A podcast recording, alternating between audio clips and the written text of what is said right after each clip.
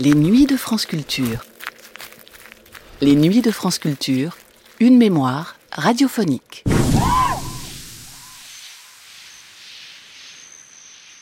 C'était en 1980. Le GRM, groupe de recherche musicale, proposait sur France Culture une série de quatre émissions intitulées Classiques des idées et du répertoire GRM. Son deuxième volet, que nous allons entendre, avait pour titre Quand la musique du futur faisait peur. Cette musique du futur, c'était la musique concrète ou, si l'on préfère, musique électroacoustique ou encore musique acousmatique.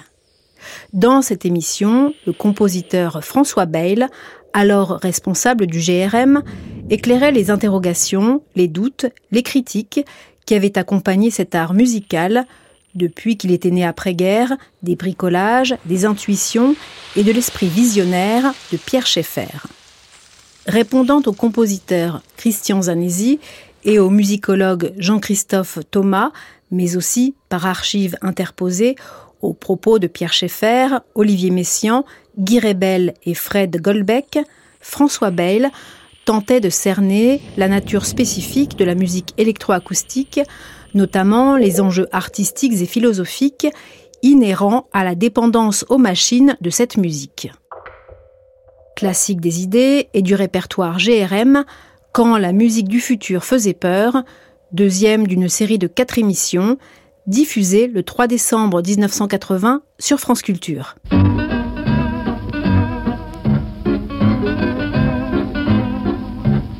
Oh non, non, pas, pas ça, non.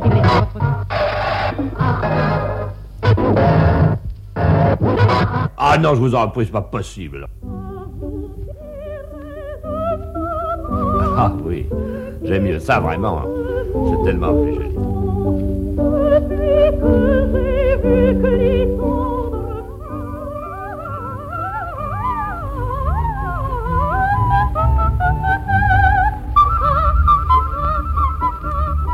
Dans la série Musique et modernité. Classique des idées et du répertoire GRM. Evelyne Gaillou, Jean-Christophe Thomas, Christian Zanesi. Quand la musique du futur faisait peur.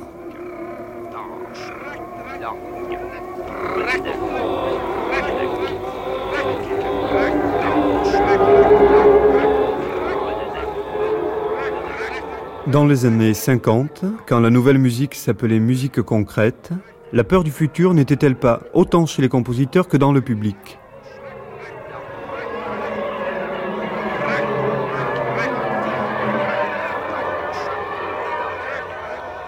Aujourd'hui, c'est François Bell, responsable du GRM, qui répond sur ce thème aux interrogations de Jean-Christophe Thomas et aux documents radiophoniques d'époque.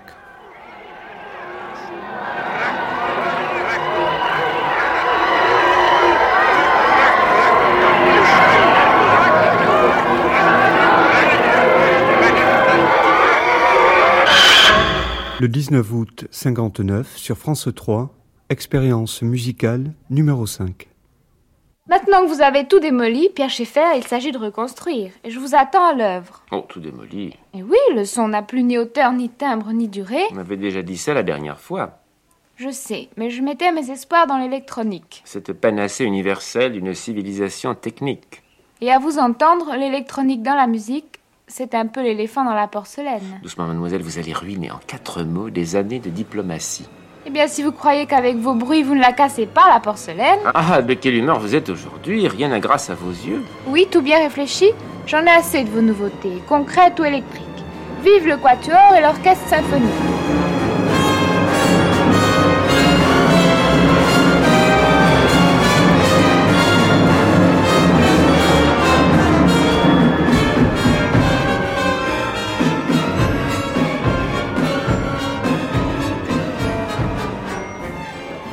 Bien, je m'associe à vous, Viva. Vous êtes la cinquième roue au char de la musique. C'est pas très gentil et probablement pas exact. Peut-être euh, suis-je une roue motrice? Quelle prétention Vous aurez le sort des bruiteurs italiens. Voilà 50 ans qu'on ne parlait plus d'eux. Mais voilà dix ans qu'on en reparle. Eux aussi prétendaient orchestrer les moteurs, faire jaser les glouglous. Les glouglous. Parfaitement. Je connais mes classiques. Luigi Solo, L'art des bruits, manifeste futuriste 1913, paragraphe 3. Marmonnement, grommellement, renaclement, glouglou. Touchant essai de classification. Et en lettres capitales, écoutez-moi bien, nous voulons entonner et régler harmoniquement et rythmiquement ces bruits variés. Eh bien, c'est le soldat inconnu de la musique expérimentale, ce Luigi Russolo. Fermez le banc. Ce n'est pas dans la liste. Ne persiflez pas, mademoiselle. Bruit de persiflement. Psst.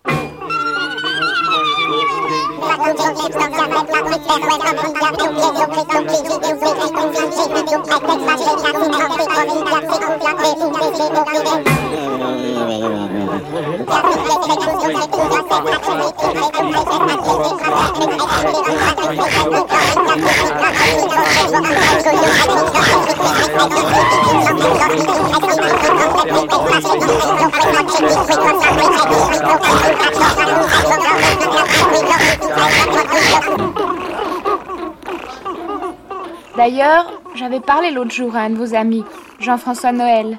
Il était indigné. Il s'est mis dans une colère. Mais messieurs, quand j'entends l'inaudible et harmonie elle-même, mise en charpie des poitraillés ouverte jusqu'au mystère, ce qui fait l'honneur ou la honte de vos musiques modernes, je vous le dis en vérité, c'est grave, c'est très grave ce que vous faites, et vous vous attaquez à nos cellules nerveuses.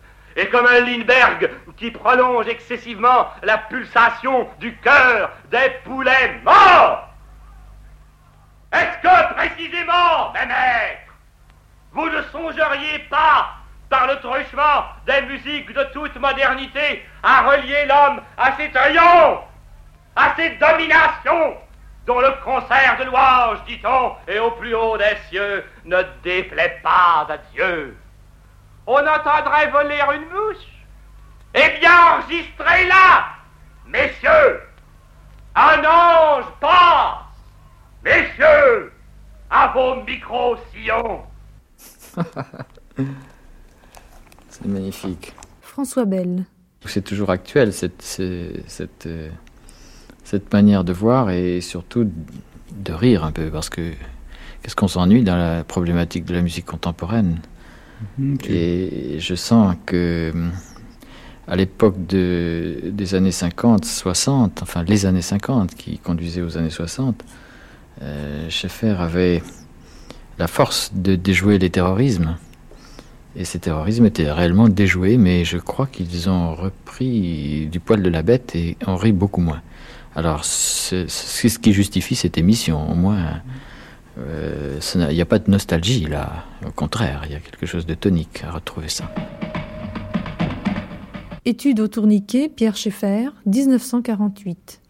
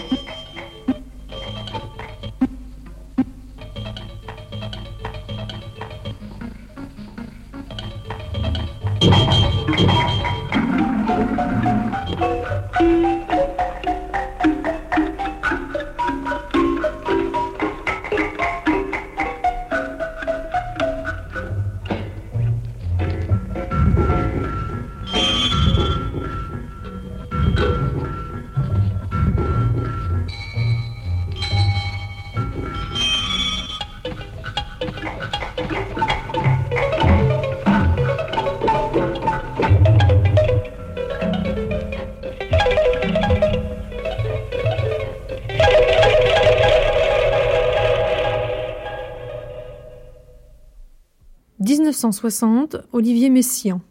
C'est d'ailleurs une des gloires de la musique concrète que d'avoir fait un son de violon avec un piston de locomotive et un ronronnement d'avion avec une note de piano. Quant à l'émotion provoquée, elle n'a rien à voir avec l'émotion humaine engendrée par les grands classiques de la musique. C'est une émotion d'un caractère pathologique, analogue aux trans des derviches tourneurs, provoquée par l'extrême éloignement ou l'effroyable rapprochement de stridences dangereuses pour le tympan, le cœur et même le cerveau. C'est-à-dire qu'il y a quelque chose de, bien sûr, de vrai dans ce que dit Messiaen, c'est que le psychique est attaqué par euh, la musique électroacoustique. Et il est tellement attaqué que, bien sûr, euh, cette indiscrétion, l'indiscrétion de cette attaque provoque euh, immédiatement une, peur. Et Messiaen a été le premier à dire que ces musiques contenaient soit de la joie, soit de l'épouvante. Mais enfin, il parlait aussi de la joie. Et Messiaen aussi a aimé tout de suite l'idée que les transformations des sons avaient tout de suite un impact sur euh, la manière de, sentir la tonalité du, rapport avec le monde. Alors, euh, mon Dieu, euh, je crois que le premier venu, quand il écoute cette musique, se dit ces choses-là. Elles nous choquent aussi, nous autres musiciens, mais il faut tout de même peut-être partir du fait que le bon sens est d'abord choqué. Et c'est seulement un travail qui rend, qui rend cette musique construite. Alors, quitte à passer pour un affreux réactionnaire, euh, je, crois à la dimension de travail qui se surajoute à l'emploi des sons bruts, des sons naturels. Je crois que, au fond, la musique concrète euh, avait simplement ouvert un registre du psychique, mais elle avait ouvert afin de l'exploiter, afin de travailler ce, registre, afin d'avoir euh, un, pari euh, afin de tenir le pari que ce travail comporterait une, une promesse, une promesse de plaisir, car ces musiques sont, comme toutes les musiques, faites pour le plaisir, pour le plaisir d'écouter. Pierre Schaeffer, un extrait de l'étude Violette.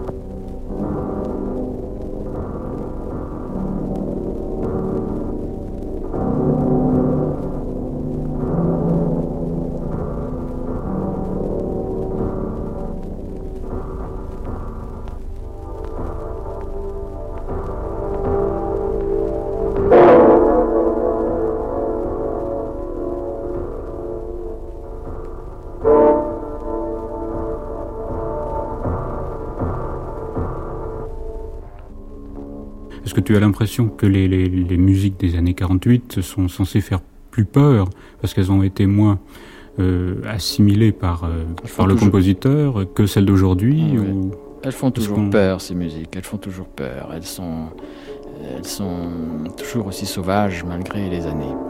Et elles sont encore plus sauvages maintenant, je dirais, parce que les machines ont, pris euh, de la souplesse, de la flexibilité, et les sons sont encore plus dangereux qu'avant, je dirais il y avait quelque chose de relativement euh, touchant dans les tic-tac, dans les sillons fermés, dans ces petits mécanismes euh, finalement euh, détraqués qui les rendaient presque cocasses.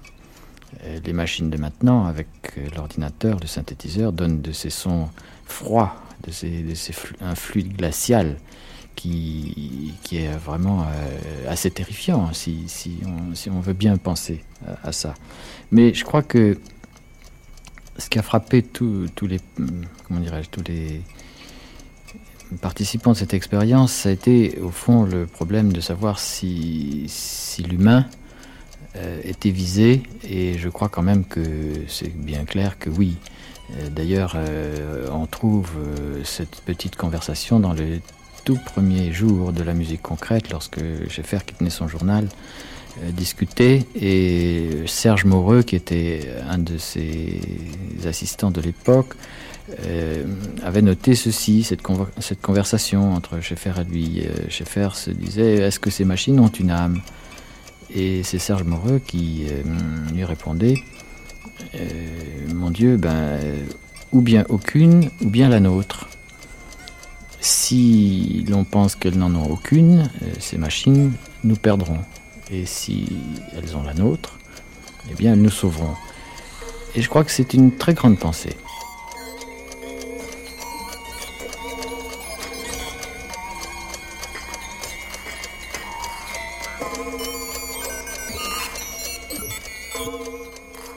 Personnage et intervalle bleu, François Bell, 1976.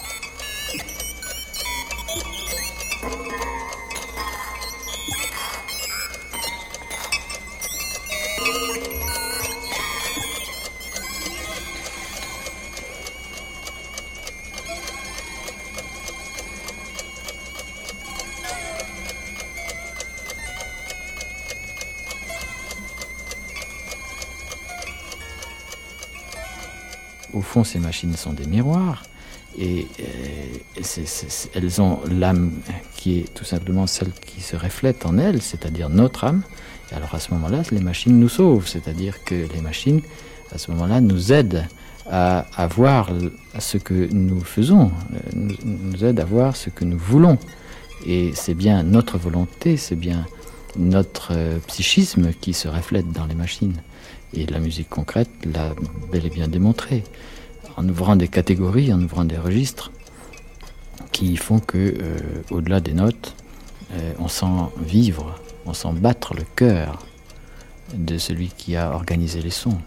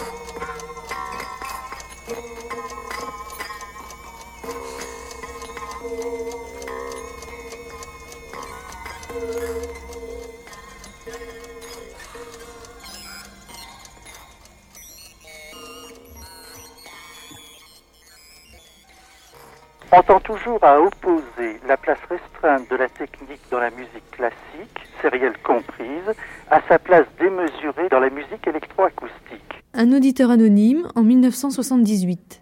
Or, je crois qu'il y a là, un, disons, un contresens ou une erreur d'interprétation, et que la musique électroacoustique est beaucoup plus proche des sources émotives, des affects, si vous voulez, quelconques, de l'individu le plus anonyme. Je m'explique. Malgré les apparences, je dis bien les apparences, la musique électroacoustique, si elle prend appui sur une technique générale, une technique industrielle très avancée, si elle profite des ordinateurs et de toute une technique d'origine non musicale et qui replonge la musique dans les bruits ambiants du monde, eh bien, cette musique électroacoustique n'abuse pas de la technique sur le plan musical lui-même. Au contraire, la musique sérielle, parfois, me semble-t-il, souffre d'un excès de technique proprement musicale. Et à mon avis, c'est d'elle, et non pas de la musique industrielle, qu'il faut dire qu'elle se laisse envahir parfois par l'inflation de la technique. C'est tout à fait juste. C'est vrai que quel était au fond l'enjeu des machines? Le monde, nous, nous, avions la possibilité de le représenter à travers le langage, le langage parlé, ou à travers le langage musical, le langage codé.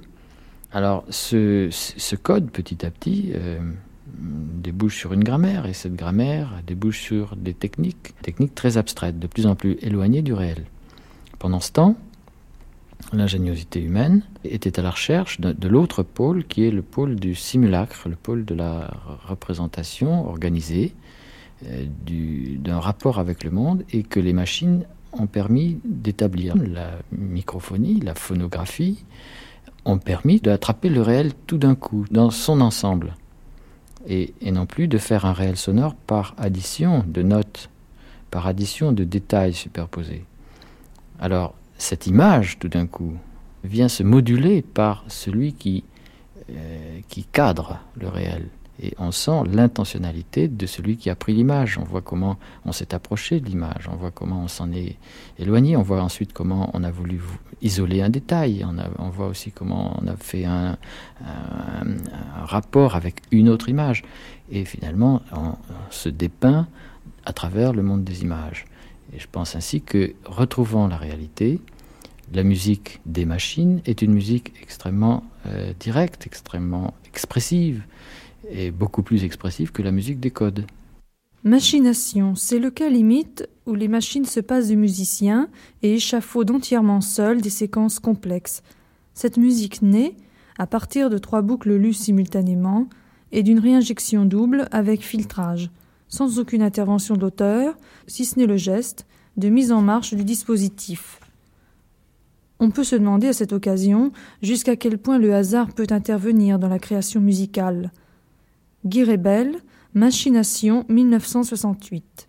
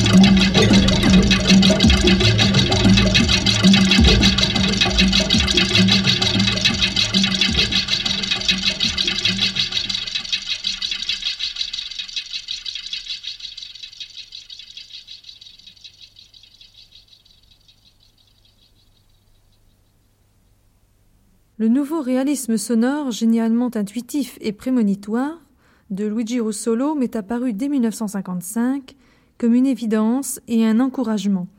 Depuis, réseau de bruit et objets sonores allaient travailler dans l'os même de la nature, la main dans la main. Pierre-Henri, bruiteur 2, extrait de Futuristi, en hommage à Luigi Russolo, 1976.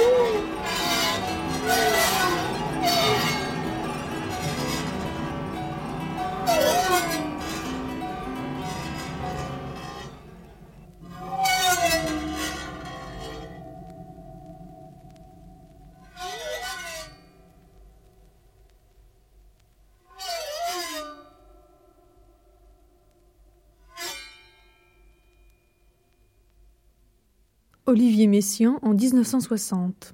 Avec la musique concrète, c'est presque un changement de planète qu'on nous propose. Ce ne sont plus des hommes qui jouent, ce ne sont plus des hommes qui composent, c'est le hasard qui est roi. Nous sommes loin du compositeur génial en proie à une inspiration fulgurante, seul dans une haute montagne ou simplement dans une petite mansarde. Nous avons affaire à des salles basses où ne pénètre jamais la lumière du jour, à quelques ingénieurs autour d'un tourne-disque qui attendent qu'un canon se réalise par trois enregistrements superposés dont ils ne peuvent absolument pas prévoir le détail.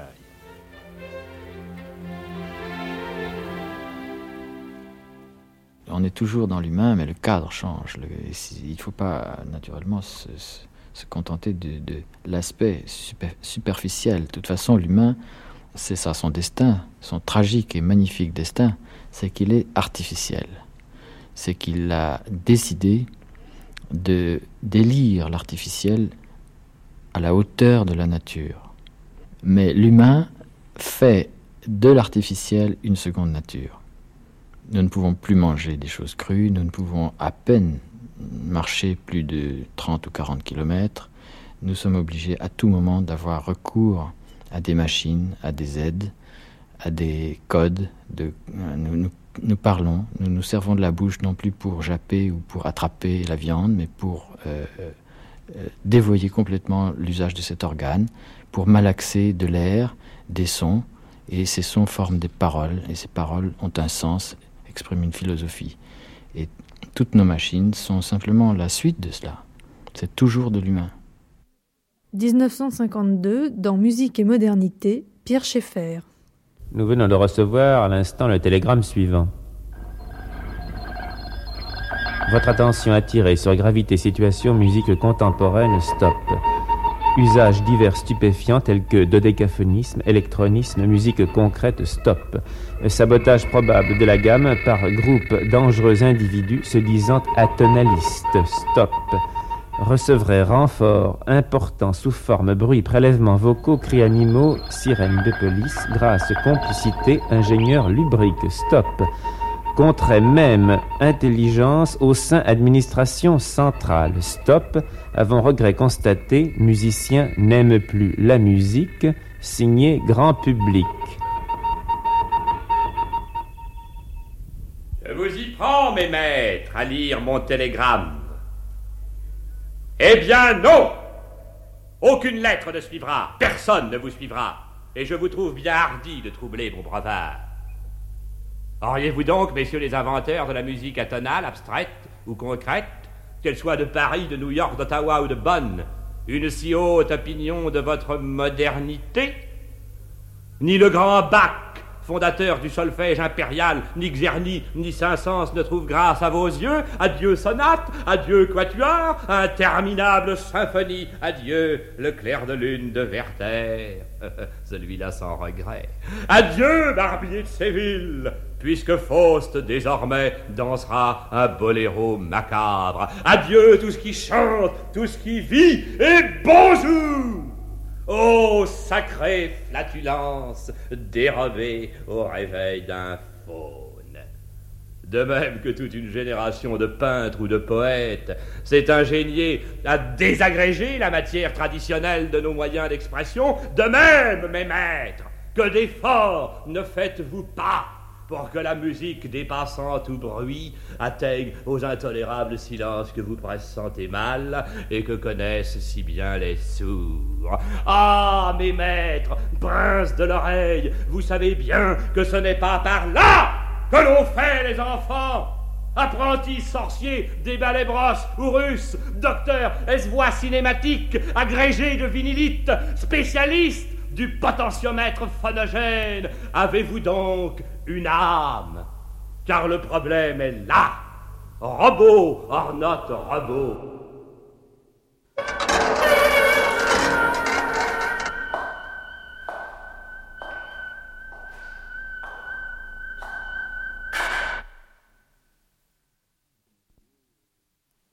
Mais euh, ces machines nous permettent aussi d'atteindre une couche profonde de, nature qu'il était absolument impossible de capter. Les machines n'étaient pas faites pour faire des messages artistiques. Les machines sont ce qu'elles sont, c'est-à-dire des objets utiles, des artefacts utiles. Elles ont des fonctions utiles. Et que faisons-nous, nous autres, pauvres artistes? Nous faisons une opération de subversion des machines. Nous inventons des contre-machines, ou nous inventons des contre-réactions par rapport aux machines. Et que faisons-nous? Quelle est la fonction de cette invention? Cette invention est ce que disait tout à l'heure Serge Moreux, que je reprenais de Serge Moreux. Nous donnons une âme, nous donnons notre âme à cette activité. Car si on ne le faisait pas, ces machines, par leur simple raisonnement utilitaire, broieraient, par la puissance de levier dont elles disposent, broieraient complètement le reste d'humains qui, petit à petit, euh, finirait par, ne plus pouvoir résister à cette puissance démesurée de toutes les machines. Et je, compte, je, compte que ce travail sera à, à peu près la seule chance de survie dans les millénaires futurs, car la puissance développée par les machines est absolument terrifiante.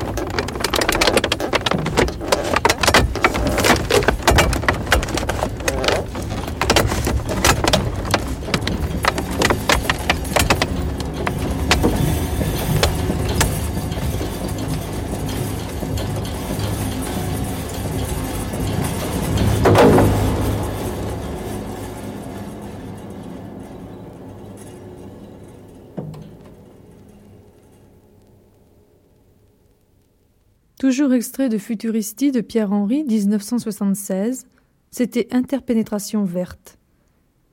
Fred Goldbeck, 1948. Vers la fin du festival de l'œuvre du XXe siècle, nous avons été convoqués à la salle de l'ancien conservatoire pour une séance de musique concrète. Pourquoi musique concrète? Comment cela se présentait-il? On n'était vraiment plus au XXe siècle, on était ou bien dans un lointain avenir, ou bien au contraire dans une atmosphère antédiluvienne. On voyait là d'énormes engins, d'immenses coquillages, ou peut-être des, autant de mandibules de monstres du Loch Ness.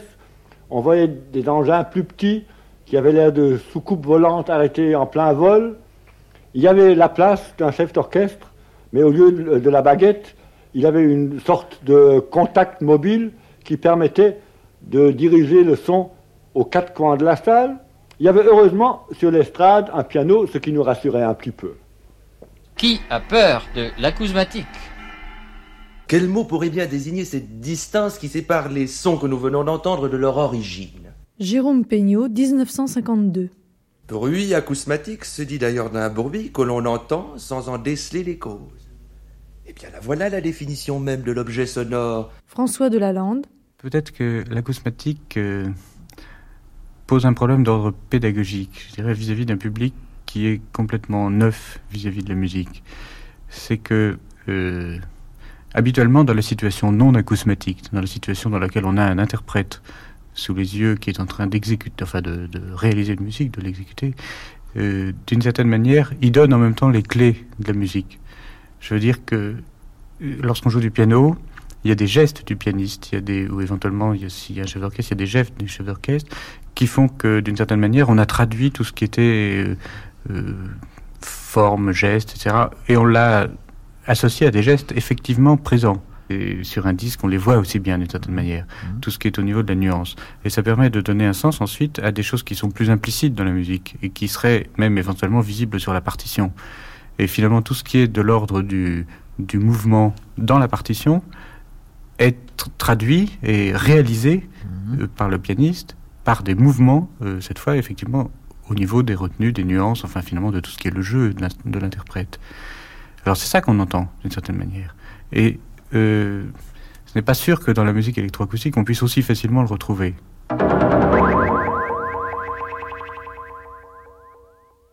Le public vient aux manifestations qui sont qui s'appellent toujours des concerts. Bon, euh, on ne peut pas faire autrement. C'est un pis-aller et on est obligé de fonctionner par euh, emprunt euh, au dispositif précédent. La musique électroacoustique, c'est une révolution, mais c'est une révolution tranquille. Ce n'est pas un bouleversement parce que tous les gens qui font de la musique électroacoustique aiment la musique et par conséquent, ils aiment la musique traditionnelle. Ils n'ont pas l'oreille qu'ils ont sans aimer ce que d'autres musiciens avant eux ont fait. Et ainsi, les- aucun musicien de la musique électroacoustique n'a envie de casser ce qui a été aussi admirable pendant tant d'années. Mais pourtant, il faut bien dire que la circonstance du concert pour cette sorte de musique est extrêmement imparfaite. Elle est même carrément, absolument inadéquate. Le concert est conçu pour une action d'un groupe instrumental qui s'exprime à travers un code de notation et, qui euh, s'adresse à un public qui partage ce code. Et en fait, le public regarde une représentation de la musique, une représentation d'une musique jouée. Et le- le mélomane s'investit dans le virtuose, dans le pianiste ou dans le chef d'orchestre. Et il respire la musique comme lui.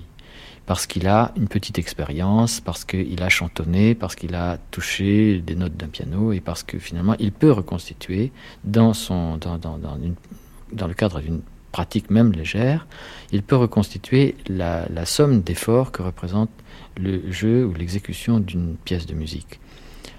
En acousmatique, c'est tout à fait autre chose. Nous sommes dans le monde des images, nous sommes dans le, dans le cinéma. Le cinéma, par son impact, a été plus vite que la musique, a été plus fortement euh, une manipulation psychique, une rêverie organisée, et qui a su créer son espace particulier, qui est la salle de cinéma, distincte de la salle de théâtre. La musique acousmatique n'a pas encore réussi à créer ces salles, à créer ces modes de diffusion. Il n'y a pas là de transfert possible sur un exécutant.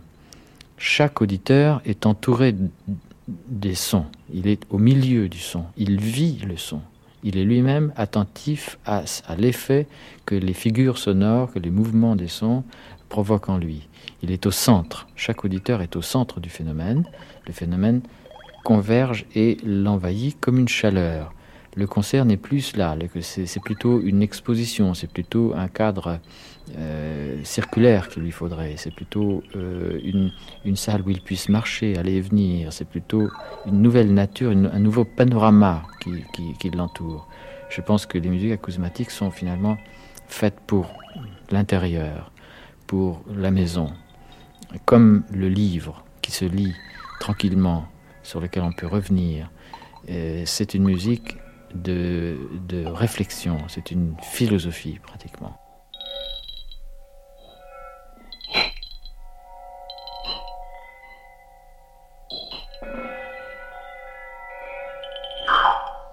Camera Oscura, François Bell, 1976.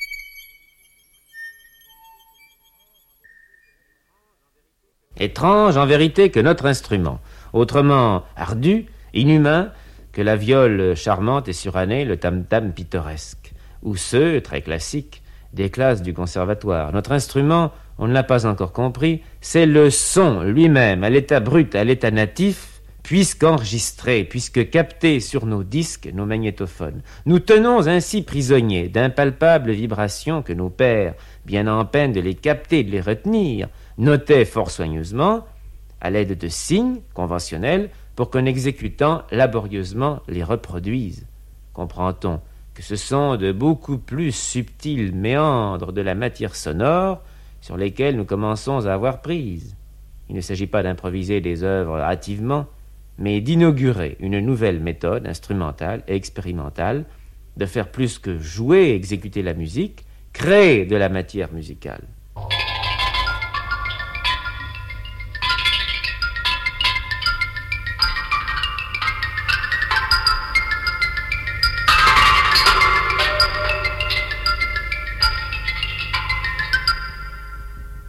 Imaginez qu'un compositeur vienne dans ce studio et sans inspiration du tout, elle se présentera à lui non pas sous la forme d'une muse vague, mais sous la forme concrète de milliers de matériaux qui n'attendent que de lui d'être reconnus, assemblés, choisis. N'est-ce pas? Cette fois c'est un excès de richesse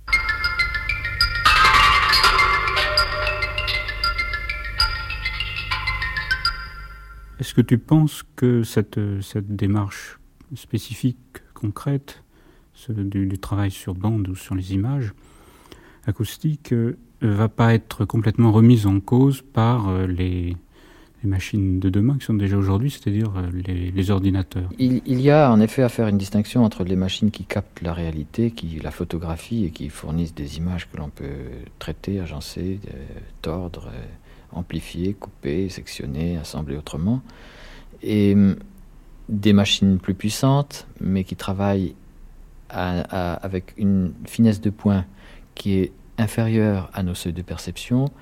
Je vais parler donc de l'ordinateur qui fabrique des assemblages d'échantillons euh, qui sont exprès si courts qu'on n'entend plus les assemblages.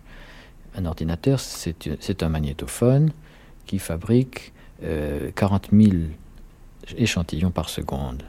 Il fabrique des segments si courts qu'on n'entend pas les collants passer. Alors, euh, bien sûr, on peut à ce moment-là espérer euh, quoi? Espérer fa fabriquer, espérer pouvoir atteindre des sons impossibles, des sons paradoxaux.